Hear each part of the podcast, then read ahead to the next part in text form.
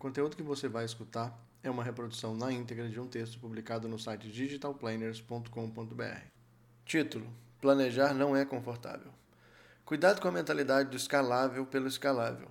O cenário de alguns profissionais e empresas de comunicação digital ou marketing digital, leia como quiser, tem se tornado um paradoxo cada vez mais sustentado por discursos vazios, egocêntricos e muitas vezes com pouco ou nenhum embasamento aprofundado sobre o que é comunicar no ambiente online.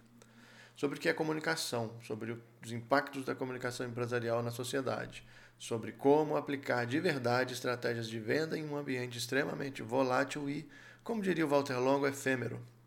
Vendem a importância do planejamento sem ao menos entender critérios básicos da disciplina como profissão que tem como função primária organizar e prever o futuro de organizações. No front, no front a regra é comum.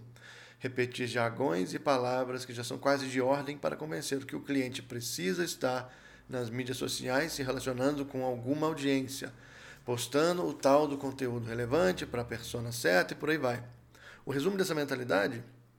Muita operação, pouca prática e, em muitos casos, nenhum planejamento estratégico sólido que faça a empresa que contrata esse profissional conseguir olhar para o futuro, prevendo os riscos e desvios na trajetória que se constrói a longo prazo.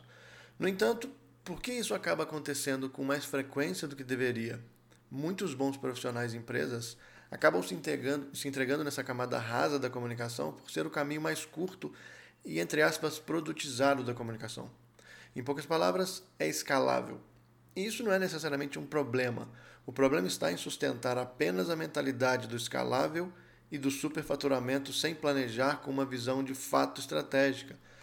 Na primeira queda ou crise, todo gráfico que sobe muito rápido desce feito montanha-russa, desgovernado e com pouca possibilidade de ajuste que não sejam esperar a velocidade da queda diminuir para analisar os prejuízos.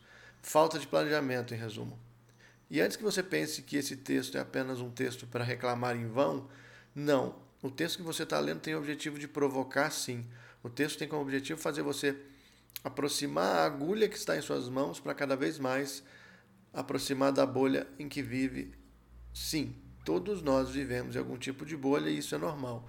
A única maneira de conseguirmos enxergar fora dessa bolha é colocando em xeque as questões que se repetem ao nosso redor, na vida e no planejamento.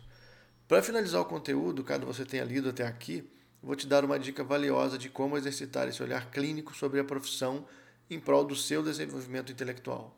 Leia, estude, aplique. Exatamente nessa ordem.